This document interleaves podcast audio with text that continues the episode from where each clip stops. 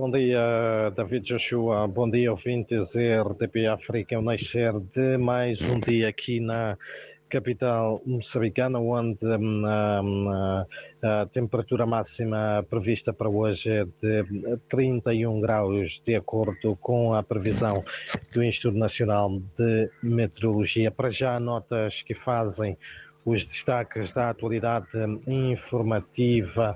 A oposição moçambicana mantém a onda de protestos contra os resultados das sextas eleições autárquicas realizadas no dia 11 de outubro passado e exigem à Justiça Eleitoral, neste momento, depositam a confiança no Conselho Constitucional.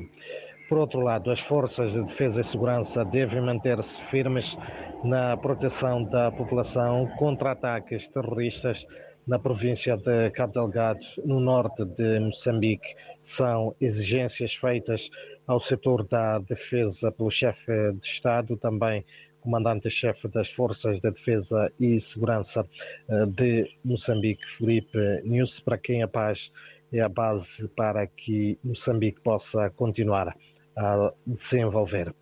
Por outro lado, ainda a organização não governamental Visão Mundial procedeu à entrega de kits alimentares e também de produtos de higiene a mais de mil famílias afetadas pelo ciclone Fred em março deste ano no distrito de Climane, na província da Zambésia, no centro de Moçambique. Por sinal, o epicentro deste fenómeno natural. O administrador de Climane, Francisco Pagula, saudou o gesto e, porque as necessidades são ainda maiores, apela a outras organizações para que prestem apoio aos necessitados para fazer face também à inclusão do, à inclusão do surdo de cólera. Em outras notas ainda, o Fundo das Nações Unidas para o Desenvolvimento da População, PNUD, uh, procede um, hoje um, uh, ao lançamento do diagnóstico de seguro inclusivo e financiamento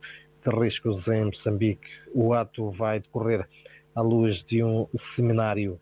A iniciativa, que vai reunir especialistas na matéria, é vista como crucial para explorar e discutir os desafios e oportunidades relacionados ao setor de seguros e ao gerenciamento de riscos no contexto moçambicano. A iniciativa é uh, do Programa das Nações Unidas para o Desenvolvimento. Também hoje a Associação Nacional de Jovens Empresários realiza aqui na cidade de Maputo a décima Conferência Nacional de Empreendedorismo sob o lema Acelerando Negócios dos Jovens através da inovação. O evento vai juntar mais de mil participantes, entre estes jovens empresários e empreendedores a nível nacional. E mesmo para terminar, é também de destacar que o Fundo Monetário Internacional, FMI, promove também nesta quinta-feira aqui em Maputo um seminário que vai abordar os principais esforços de reforma que contribuirão com êxito para o reforço das instituições do Estado moçambicano.